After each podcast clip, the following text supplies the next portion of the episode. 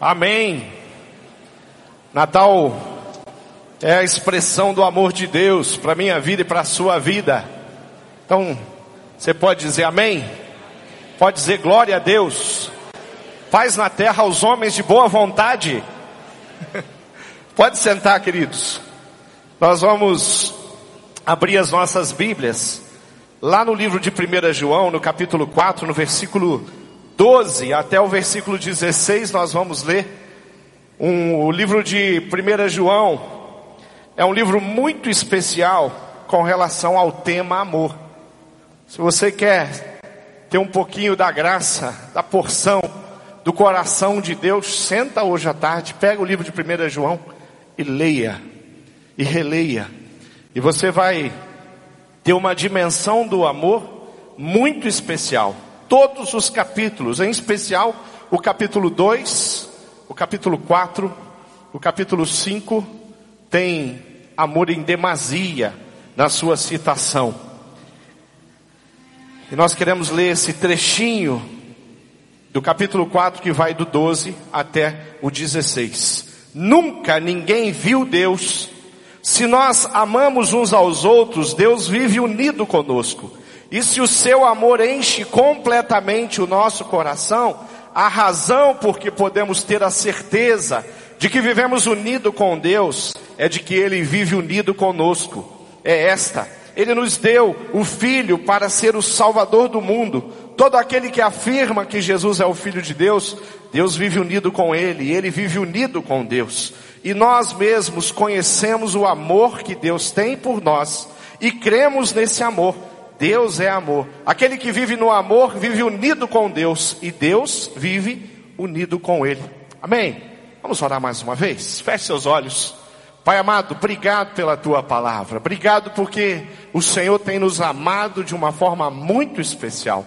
Fica com o nosso coração, nos ensine através desse texto, através de textos da palavra de Deus, da Bíblia Sagrada, e que a graça do Senhor tome conta do coração de cada um aqui. Em nome de Jesus oramos. Amém. Amém. Queridos, uma, uma das verdades mais lindas da palavra de Deus está contida nesse capítulo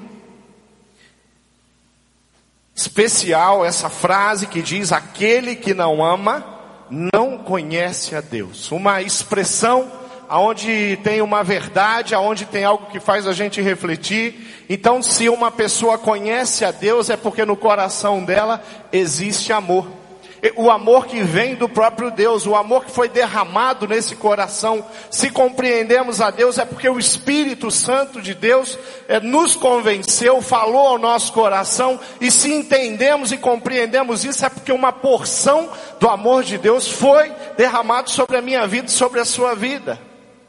Então qualquer pessoa que tenha uma compreensão e um entendimento e que consiga expressar amor, pode ter certeza, esse amor vem do coração de Deus, é obra de Deus, é criação de Deus. O amor, é, com, tudo com amor é muito, é muito especial, tudo com amor faz toda a diferença. Qualquer coisa, você recebeu um, um prato de comida de uma pessoa e junto do prato de comida vem o amor, essa comida vai ficar muito mais gostosa. Se você recebe um cumprimento de alguém e esse cumprimento está cheio de amor, esse cumprimento tem um valor muito grande se não é só um cumprimento, se não é só algo que culturalmente nós fazemos, apertar a mão de alguém, dar um abraço, né? Dar um beijo, né, Marco? Wellington, cadê o Wellington? Beijoqueiro, os beijoqueiros da igreja. Tem mais, que esse negócio está pegando. Quando nós recebemos um, um amor, um abraço, um beijo, que vem com o coração cheio de amor, é diferente. Jesus recebeu um beijo de Judas. Naquele beijo de Judas não tinha amor, tinha traição, tinha falsidade, tinha mentira. Mas eu acredito que Jesus tenha recebido muitos beijos de pessoas que foram transformadas, pessoas que foram curadas, pessoas que foram restauradas, pessoas que foram salvas, que tiveram seus olhos, a sua visão espiritual aberta por Cristo. Eu acho que Jesus recebeu muito carinho abraços e beijos, pessoas saltitando de alegria porque foram restauradas da sua enfermidade, em especial da sua enfermidade espiritual. Eu recebi uma, uma mensagem na internet e ela fala um pouquinho a respeito de coisas sem o amor, de, de atitudes sem o amor. E eu queria ler para você esse trecho que diz que a inteligência sem amor te faz perverso. A justiça sem amor te faz implacável. A diplomacia sem amor te faz hipócrita. O êxito sem amor te faz arrogante. A riqueza sem amor te faz avaro. A docilidade sem amor te faz servil. A pobreza sem amor te faz orgulhoso. A beleza sem amor te faz ridículo. A autoridade sem amor te faz tirano. O trabalho sem amor te faz escravo. A simplicidade sem amor te deprecia. A oração sem amor te faz fariseu. A lei sem amor te escraviza. A política sem amor te deixa egoísta. A fé sem amor te deixa fanático. A cruz sem amor se converte em tortura. A vida sem amor não tem sentido. Então o amor é a base de todas as coisas que a gente faz. É dele que provém, ele é o principal dom. Talvez você tenha sido abençoado por dons. Creio que todos aqui tenham dons, mesmo aqueles que dizem que não sabem exatamente qual é o seu dom. Algumas pessoas dizem isso, pastor. Eu não sei que dom que Deus me deu. Eu acho que Deus não me deu dom nenhum. Quem já ouviu isso ou quem já falou isso, levanta a mão. Vamos confessar pecado aí, meu irmão. Deus, o Espírito Santo distribui dom, os dons a todos na igreja para que nós possamos servir uns aos outros, mas o texto que fala dos dons, que está em 1 Coríntios, diz que um dom sem o amor não vale muita coisa. Você usar o seu dom sem que o amor, porque o amor é o principal dos, do, do, dos dons que Deus dá para gente, é o dom principal. Então nós precisamos olhar para o amor desse jeito, dessa forma. Muitas vezes nós tentamos compreender a dimensão do amor e a dimensão da justiça de Deus. E quando a gente tenta equilibrar esse, a justiça e o amor, e a gente quer colocar a justiça de Deus e o amor de Deus no mesmo nível, a coisa complica. A teologia que a Bíblia nos apresenta é, estaria totalmente fora de questão, porque a justiça e o amor de Deus, eles não conseguem estar, eles não estão no mesmo nível. O amor de Deus supera todas as coisas. Se Deus usasse apenas a justiça para abençoar, e a justiça abençoa, mas se Ele usasse a justiça apenas para abençoar a minha vida, a sua vida e a vida da humanidade, Jesus Cristo não teria morrido na cruz, porque não há justiça em Jesus Cristo morrer na cruz, comparado ao meu pecado e à minha situação. Precisou o amor de Deus. E o versículo diz que Deus amou de tal maneira que deu o único filho dele para morrer na cruz pelos meus pecados, pelos seus pecados, pela humanidade. Há uma, um texto muito especial que está em Lucas capítulo 15, que é a história do filho pródigo. O filho pródigo, esse, o homem tem dois filhos, o mais velho e o mais jovem. O mais jovem pede a parte da herança dele e ele vai embora viver a vida dele, ele vai experimentar todas as coisas, e ele cai na farra, e ele começa a, a desprezar e a gastar tudo aquilo que ele tinha recebido como herança, e de repente ele volta, e quando ele volta, aquele pai não recebe ele com justiça. O filho mais velho está cobrando a justiça. O filho mais velho está dizendo, mas pai, que história é essa? Como é que é isso? Eu acho que irmão, né?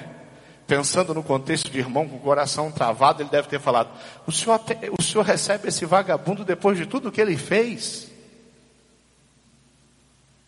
Coração que está buscando a justiça. Porque se a gente falar em justiça, a história do filho pródigo também vai ficar complicada. Porque não é justo, depois de fazer tudo aquilo, ser recebido, como se tivesse direitos de viver e conviver, o mais. O pai vai, manda matar um cordeiro, manda matar um, um, um fazer um grande churrasco, uma grande festa para receber o filho. Tem nada de justiça, tem amor. Tem nada de justiça. Eu acho que o filho mais novo, depois que ele caiu em consciência, ele também pensou na justiça. Ele vai e fala, pai, olha, o senhor pode me receber como um dos seus empregados. Me põe aí qual é a tarefa, onde, quer que onde o senhor quer que eu me posicione. Porque eu não sou digno de ser recebido agora pela porta da frente, como filho, mas o amor daquele pai supera a justiça. O amor de Deus é uma coisa muito complicada para um ser humano compreender. Jamais existiu na face da terra, a não ser Jesus Cristo, que conseguiu dimensionar o amor de Deus na sua totalidade. Não cabe na minha mente, na sua mente, o que é o amor de Deus pela sua vida e pela minha vida, pela vida da humanidade. Querido, nós somos descendentes de Abraão. Somos descendentes de Adão. Nós viemos da humanidade, nós viemos do homem. E o nosso lado Adão é, nos torna com uma situação muito complicada para equilibrar essas coisas. A minha natureza humana me atrapalha muito. Por isso que a Bíblia diz que o Adão tem que morrer para que Cristo possa, eu preciso ser revestido da presença de Deus na minha vida, para que eu possa provar essas coisas espirituais que Deus separou e preparou para que eu prove. Eu preciso me revestir de Cristo todos os dias, de cima e embaixo, para que eu possa de fato oferecer às pessoas o amor que Deus me ofereceu e tem compartilhado comigo. O amor procede de Deus, todo amor procede de Deus. Tudo que cheira amor vem do trono da graça. 1 João, voltando um capítulo, no capítulo 3, no versículo 1 diz: Vejam como é grande o amor que o Pai nos concedeu, sermos chamados filhos de Deus. O que de fato somos, por isso, o mundo não nos conhece, porque não o conheceu, porque não o provou. Você tem pessoas na sua casa, na sua família, na sua vizinhança, que não provaram o amor de Deus no seu coração. E quando nós provamos o amor de Deus, as coisas mudam. A necessidade de nos amar uns aos outros, por exemplo, ela se torna muito mais evidente, fica mais fácil amar uns aos outros quando nós recebemos no nosso coração, compreendemos, fomos tratados pela salvação, pela regeneração dos nossos pecados, somos transformados. E daí nós temos a possibilidade. Quando isso se torna muito difícil para nós, por nossas limitações, nossas falhas, nossas fraquezas, Ele, o Senhor, nos capacita por intermédio do seu amor, através do Espírito Santo de Deus. É assim que amamos, é na presença de Deus que encontramos isso. Por isso que todos os dias, nós andamos na palavra de Deus todos os dias, como diz o Salmo 1, nós meditamos na palavra de Deus. Nós buscamos, nós vivemos, todos os dias falamos com o Pai. Todos os dias nos apresentamos diante do Pai nas nossas orações. É uma relação, é um relacionamento íntimo, próximo. Isso faz com que prosperamos com no sentido horizontal para com o próximo. É esse amor de Deus que vem tomando conta do nosso coração, é esse amor de Deus que vem suprindo sentimentos genuínos. Para falar com Deus e para sentir Deus, precisamos de amor no coração. As pessoas podem fazer de tudo para chamar a atenção de Deus. Mas o que chama a atenção de Deus é um coração. Salmo 51 diz o quê? Um coração quebrantado. Um coração entregue. Isso atrai o coração de Deus. E até isso, quando fazemos, fazemos porque o Senhor nos abençoou e nos deu condição e a capacidade para fazer isso. Mesmo quando falhamos na nossa, nos nossos relacionamentos, na nossa igreja, na nossa casa, na nossa família, mesmo quando falhamos, o Senhor de Deus nos abençoe e nos dá condição de, de fazer de novo, de tentar acertar. Então todo amor procede de Deus, todo amor procede do coração de Deus. Veio para mim através desse amor infinito, incomparável, incondicional de Deus. A segunda coisa é que esse amor de Deus nos leva à plena confiança, me deixa mais seguro, me deixa mais determinado. O amor de Deus no meu coração, a vivência de Cristo na minha vida, o viver Cristo, não mais eu, mais Cristo, me faz uma pessoa mais confiante, me faz uma pessoa mais assertiva, me faz uma pessoa mais abençoadora, me faz uma pessoa que, que, que oferece, que compartilha a vida com outras pessoas. O amor de Deus é algo tão poderoso que tem a capacidade de tirar todo o medo, toda a preocupação, toda a enfermidade da alma. Uma pessoa que ama a Deus e que se sente amada por Deus, quando passa por uma enfermidade é diferente. Uma pessoa que ama a Deus, uma pessoa que, que se sente amada por Deus, sente o amor de Deus na sua vida, compreendeu isso, alcançou isso através da fé, através das experiências diárias que Jesus nos dá essa pessoa passa até por, pelo vale da sombra da morte de uma forma diferente. Segurança é que o amor de Deus, confiança é que o amor de Deus apresenta a nós. Quando não experimentamos o amor de Deus em sua plenitude, ou não nos deixamos ser experimentado ou experimentar, vivemos uma vida incompleta, insegura, cheia de medo, temores. O amor de Deus gera certeza. Ele nos dá a promessa que o seu amor lança fora todo medo, pois no perfeito amor isso é possível e o seu amor é perfeito. Se nós temos medos em nossas vidas, podemos nos lançar nos braços do Pai Celestial, que nos ama de uma maneira muito especial, muito próxima. O amor de Deus é algo, algo é, inexplicável precisa ser sentido, precisa ser provado. Eu preciso abrir o meu coração e falar: Deus, me deixa sentir e me permite compartilhar aquilo que o Senhor me dá, porque dependemos de Deus para tudo, dependemos de Deus para muitas coisas. São muitas as limitações que temos e nós precisamos vencer cada uma delas. Jesus nos ensinou de uma forma muito carinhosa a nos relacionarmos com Deus, chamando Deus de Pai. Ele nos deixou a oração do Pai Nosso. E quem está aqui e que teve um pai cheio de falhas, mas alguém que buscou, que de alguma forma demonstrou amor, que esteve próximo, vai ficar muito mais fácil chamar Deus de Pai. Você fala assim, é só eu potencializar a um número, a uma matemática, né? Muito maior aquilo que eu recebi do meu pai, a segurança, o afeto, o cuidado, o direcionamento, os limites que um pai de Deus, usado por Deus, dá. Quem teve esse pai, quando vai para a presença de Deus, tem um pouco mais de dificuldade. Mas alguns não tiveram esse pai. Essas pessoas têm que olhar para Deus e falar: Deus é o verdadeiro pai.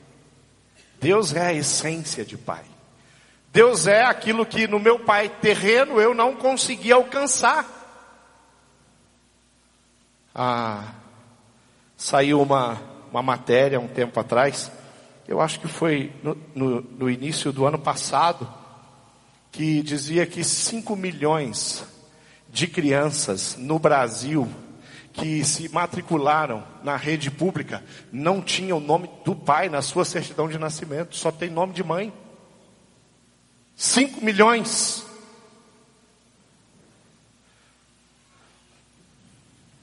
Todas essas pessoas e crianças que não tiveram sequer o nome de um homem na sua certidão de nascimento, são aquelas que nós podemos alcançá-las com a palavra de Deus, a mensagem de Cristo, nós podemos explicar e o Espírito, Espírito Santo as convencer de que Deus é Pai.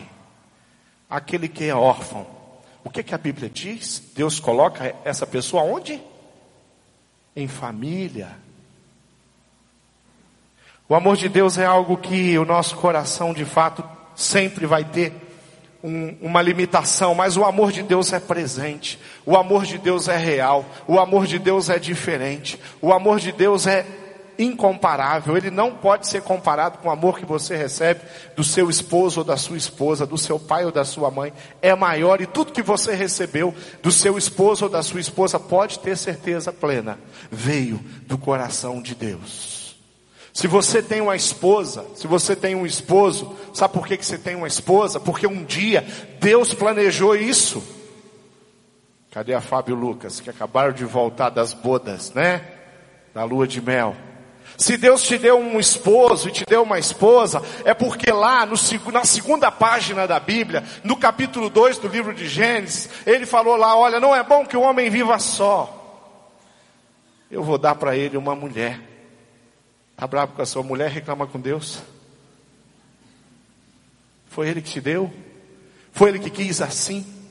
Ele falou: não é bom que o homem ande só, porque quando um cai, o outro faz o quê? Ajuda a levantar. Tudo isso é fruto do amor de Deus. Então nós vemos aqui que todo amor procede de Deus, Vimos aqui que este amor nos leva a ter confiança, a ter segurança. E a terceira coisa, diz que o amor que não é vivenciado, sabe o que, que é? Lê aí o, o que eu escrevi aí. Palavra dura no terceiro ponto, né? Todo amor que não é vivenciado é falso. Não é amor. É alguma coisa mascarada de amor. Quando eu sou uma pessoa que não sei estender o braço, quando eu sou uma pessoa que não sei compartilhar ou não compartilho, quando eu sou uma pessoa que não frutifico, significa que tem alguma coisa errada. Tem alguma coisa que precisa ser apresentado na, diante de Deus e precisa ser trabalhado pelo Espírito na minha vida.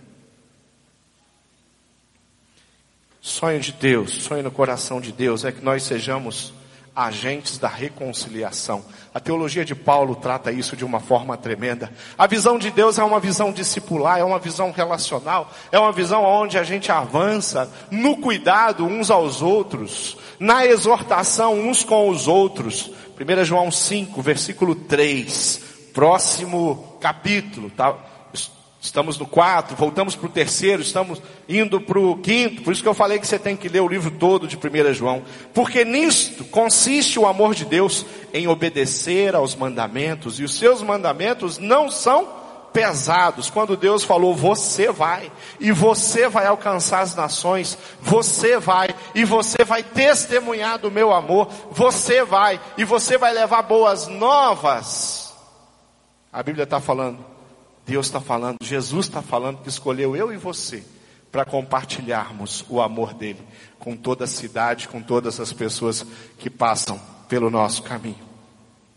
Eu louvo a Deus pelo, pelo nosso, por cada uma das nossas centenas de, de células na nossa igreja. Eu louvo a Deus porque cada porta, cada casa, cada multiplicação que acontece aqui, para mim é mais um lugar, é mais uma porta, aonde o amor de Deus é estabelecido nessa cidade. Somos 200, vamos para 300. Por quê? Porque são 300 casas só na nossa igreja. Eu não sei mais quantas casas, graças a Deus eu não tenho mais esse número. Quantas casas na nossa cidade, pelas igrejas que são comprometidas com a palavra de Deus estão abertas para o Evangelho. Eu não sei mais, não tenho a menor ideia de quantos discípulos de Cristo estão espalhados pela cidade pregando o Evangelho. A gente consegue ter uma noção disso aqui na nossa igreja, mesmo assim, uma noção limitada. Mas eu tenho percebido uma cidade carente do Evangelho de um jeito. Eu e o pastor Edmilson fomos fazer uma visita, sexta-feira, lá no Hospital da Cruz Vermelha. Aí os pastores nos hospitais são muito cerceados, né? Toda vez que você vai ao hospital, você tem que falar com a freira, você tem que falar com uma assistente social. E é interessante, gente, que nós ouvimos de uma assistente social assim, vocês são da igreja batista? Somos. E ela falou, ah, a igreja batista é uma igreja séria. Foi isso que ela falou? Eu falei, ai meu Deus, o que que vem depois, né? O que que vem depois? E ela mostrou uma lista pra gente. E mostrou alguns nomes de igreja, né? Igreja do véu da noiva, igreja, né? Da noiva de Cristo, igreja. E ela falou, aparecem umas pessoas aqui, eu acho que eles não têm estudos e, e, e são pastores. Aí eu ainda falei, olha, o importante não é se tem um título ou se tem um título. O importante é ser um, no coração. E nós estávamos ali. Mas diante daquela conversa, aquela conversa foi progredindo, né? E nós compartilhamos o amor de Deus com ela. E ela é uma, uma jovem que nasceu em uma família batista. A sua avó foi fundadora de uma das igrejas batistas da nossa cidade. E ela mora no Bacaxeri. E nós pegamos o telefone dela. E já passamos para uma líder que está sentada ali. Porque nós queremos que aquela jovem venha conhecer, provar e, e seguir os passos da avó com Jesus. Mas ao sair eu falei para o pastor Edmilson, pastor Edmilson, é só com a gente que está acontecendo isso? Vários lugares onde a gente vai, pessoas abertas pelo Evangelho, ávidas, sedentas, Sabe qual é o meu maior sofrimento nesse período que nós estamos vivendo? Eu começo a encontrar as pessoas lá fora, em vários lugares, e eu preciso enviar essas pessoas para um pequeno grupo, para uma célula, e algumas células estão de férias. falei, meu Deus do céu, o que, que eu faço? Né? Volto ano que vem? Ano que vem eu passo aqui? Não dá. Não dá. Nós precisamos administrar, sim, esse período de ano. Várias famílias viajam, mas o menor tempo possível, porque essa cidade está ávida, sedenta. Nunca vamos esquecer de uma expressão do pastor Paulo Mazzoni aqui nesse púlpito, aonde ele falou que os cemitérios da nossa cidade estão sugando as pessoas todos os dias. Na nossa região, em torno de 100 pessoas, todos os dias. Deus nos deu o amor dele, não para guardar no nosso coração, mas para compartilhar com a cidade. Deus nos transformou e nos amou e nos encheu de confiança e segurança, não para que eu e você ficássemos em casa, ou todos os domingos sentados nessa cadeira, ouvindo a mensagem, cantando os belos hinos que foram cantados. Mas Deus te deu esse amor para você estender o seu braço e alcançar as pessoas e tocar as pessoas com a tua vida. O apóstolo Paulo fala para a igreja, as pessoas que ele está compartilhando, que ele está ensinando, que ele é mestre, que ele é o pregador. Ele fala para aquelas pessoas assim, ó, sejam meus imitadores, porque eu sou imitador de Cristo. Então, querido, Deixa eu decodificar esse versículo para você. Vá lá na cidade onde você está. Vá lá na, na, no trabalho, lugar onde Deus colocou você. Vá lá na sua vizinhança e com ousadia, coragem, determinação, mas principalmente amor. Diga para as pessoas: podem me imitar. Podem me imitar. Porque eu tenho todos os dias buscado a presença de Deus na minha vida. E tenho lutado todos os dias contra a minha humanidade e contra o meu pecado, para experimentar o melhor de Deus na minha vida. E eu quero compartilhar isso com você. Esse é o plano de Deus. Não tem outro plano de Deus. Se você está vivendo um outro plano, eu quero dizer para você que você talvez não tenha aprovado o amor de Deus na sua vida. Texto pesado. No capítulo, no livro de João, no capítulo 15, é, é o texto da videira. O texto que tem uma lambada para a gente.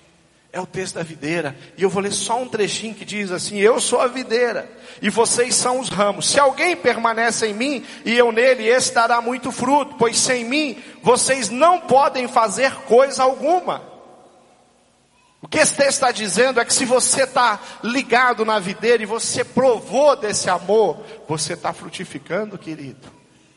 Tem gente abençoada, tem gente protegida, tem gente cuidada, tem gente sendo tratada, tem gente, algumas das serenatas que fizemos, e lugares, casas que eu fui, e eu cheguei, para mim, era uma casa de estranho, mas para nossa igreja não. Porque famílias da nossa igreja foram lá, conheciam pelo nome. Nós tivemos em casa, na casa de famílias que, que perdeu agora há poucos dias a matriarca, a mãe, com um pouco mais de 50 anos. Pensa numa família que chorou, a hora que viram que tinham a serenata até a oração e a gente ir embora daquela casa. Não é um, são vários jovens do, do, do viúvo, as filhas, o filho, o neto, chorando de saudade e recebendo a porção do amor que a gente foi oferecer. Uma, umas músicas. O meu grupo, gente, não era muito afinado, sabe? A maioria, crente novo, estão aprendendo a cantar. Mas, querido, tinha unção. Tinha unção. Eu demorei duas casas, fomos em oito ou nove casas. Eu demorei duas casas para perceber a unção. A primeira eu fiquei assustado. Eu falei, meu Deus, o que vai ser? Um frio miserável de Curitiba. Falei, nós vamos ganhar água? Vai piorar a situação? Mas Jesus é bom. E Ele ama. E Ele derramou graça no, naquela cantoria toda lá. E assim foi com todos. Quantos corais? Tem ideia já, ministro Samuel? Quantos corais? Quatro coral da rede do pastor Marcos, três corais da minha rede. Pastor Silvani, pastor André está lá com a juventude agora fazendo, né, estripulia lá no, no sabe Deus aonde? Dez corais espalhados pela cidade. Distribuindo, compartilhando o amor de Deus. Quantos corais poderiam ser? Hoje eu estou meio profeta, né? Poderia ser muito mais, né, pastor Natal? Nós vamos celebrar, nós vamos louvar Deus pelos dez corais, o ano que vem vai ser mais. Mas, queridos, nós não podemos sentar e esperar que as pessoas sejam abençoadas por outros, porque nós temos sede. A ansiedade é um negócio presente. A ansiedade é uma doença. A ansiedade é uma, é uma dificuldade para a gente. E nós, a, né, a, nossa, a nossa geração é uma geração ansiosa. O nosso estilo de vida está tá complicando a gente no jeito de ser. O povo tem ansiedade, vive sobre ansiedade. Mas olha, acho que uma ansiedadezinha para servir o Senhor devia, né? Será que tem um vírusinho da ansiedade, do amor de Deus, a gente lançar sobre a igreja e todo mundo né, pega esse vírusinho aí e sai por aí doido para falar do amor de Jesus e para abençoar e para visitar os viúvos e para visitar os enfermos e para orar com eles. E, e teve o coral teve que descer no lugar lá e subir porque tinha um senhor que está fazendo quimioterapia, ele não tinha como vir, então vamos lá cantar lá, vamos lá. Teve um, um, teve um coral que foi muito bacana, porque nós estávamos mais ou menos umas 25 pessoas, mais uns 25 cachorros, latino do lado.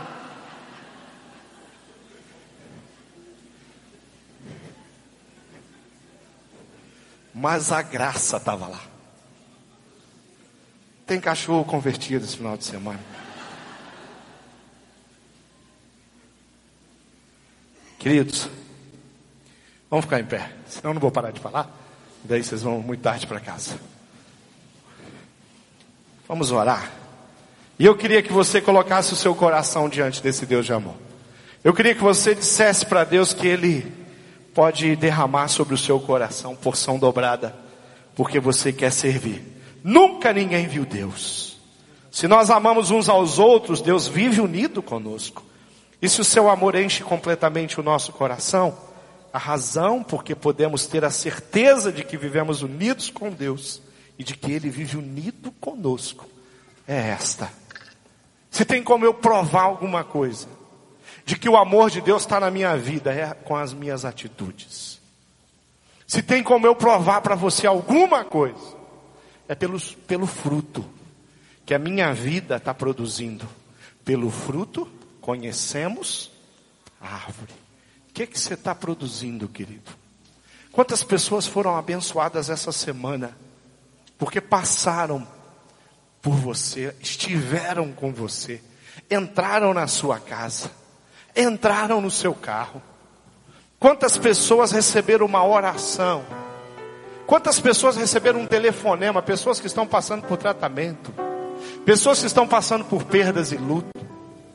Quantas pessoas essas semanas receberam uma porção da graça e veio da sua vida? O Senhor escolheu você. Querido, pode passar a semana e a gente não compartilhar nada com ninguém, só com a gente mesmo. A nossa natureza adâmica é uma natureza do pecado, do egocentrismo, do egoísmo. A nossa natureza em Cristo é a natureza do oferecer, do dar, do amar o próximo. Tende em vós o mesmo sentimento que houve em Cristo Jesus. Eu queria convidar você para vir aqui orar comigo. Fala, pastor. Eu quero porção dobrada do amor de Deus. Eu quero, eu quero que a minha vida vá e entre na vida das pessoas. Cristo através de mim. Vem aqui, vem aqui na frente aqui. Nós vamos cantar juntos. Porque na cruz do Calvário o Senhor Jesus morreu por você. Na cruz do Calvário ele se doou e se fez ato de justiça para quem não merecia. Vem para cá. Eu quero orar com você, eu quero abençoar você. Eu quero que você saia daqui com uma porção do amor de Deus para compartilhar. Eu quero que você compartilhe a sua vida, a sua história. Quanto tempo faz que você não conta a maneira como Deus te tirou das trevas e te trouxe para as luzes? Aqui, fala, Senhor, você está vindo aqui, você está dizendo, pastor, eu reconheço que a minha natureza é adâmica e eu renego e quero a natureza de Cristo em mim. Eu rejeito a minha, o meu jeito humano de ser, para que Cristo possa crescer, para que Ele possa estabelecer a vontade dele, para que Ele possa fazer do jeito dele, porque esse Deus é tremendo e Ele é fiel. Eu quero ser usado, essa é a temática. Eu quero esbanjar o amor de Deus. Onde eu vou? As pessoas que estão perto de mim. Se todo mundo estiver servindo, vai ser uma benção muito grande. Se só alguns estiver servindo, só alguns vão ser abençoados.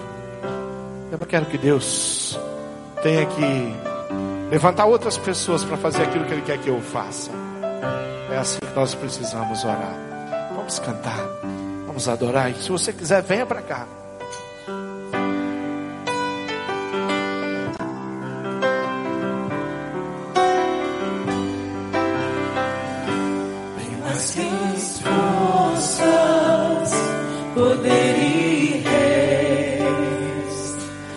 la.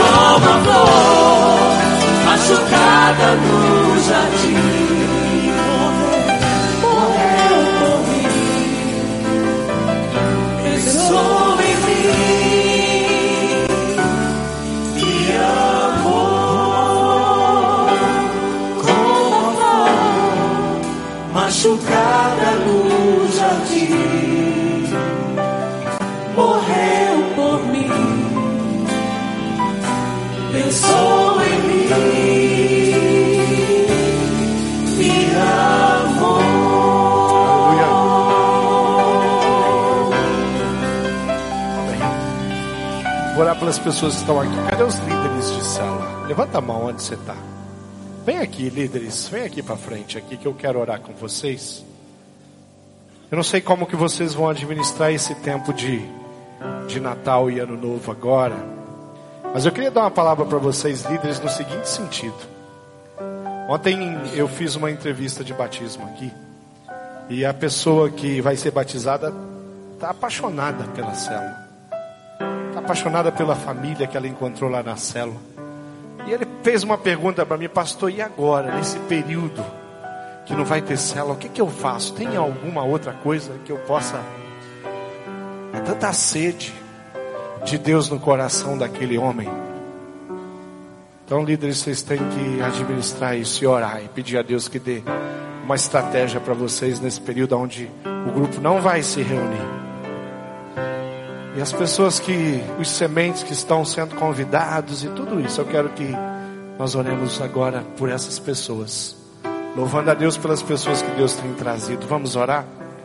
Deus amado, eu quero colocar esses irmãos que vieram aqui, dizendo que querem mais, que querem compartilhar mais, que querem ser mais dominados pelo Espírito Santo de Deus, e que querem provar do teu amor para que o mundo conheça, as pessoas conheçam, querem ser usados, querem ir além. E eu quero colocar a vida dos líderes da nossa igreja, que vão administrar o período do Natal e do Ano Novo, as viagens, e vão administrar os bebês que nós recebemos nos últimos meses aqui, as pessoas que estão chegando, os visitantes que estavam começando aí. Eu quero que o Senhor derrame graça sobre o coração não deixa ninguém se perder na virada do ano. Não deixa nenhum do, daquilo que foi estabelecido de, de trabalho, de oração, de contato, se esfrie nessa virada de ano.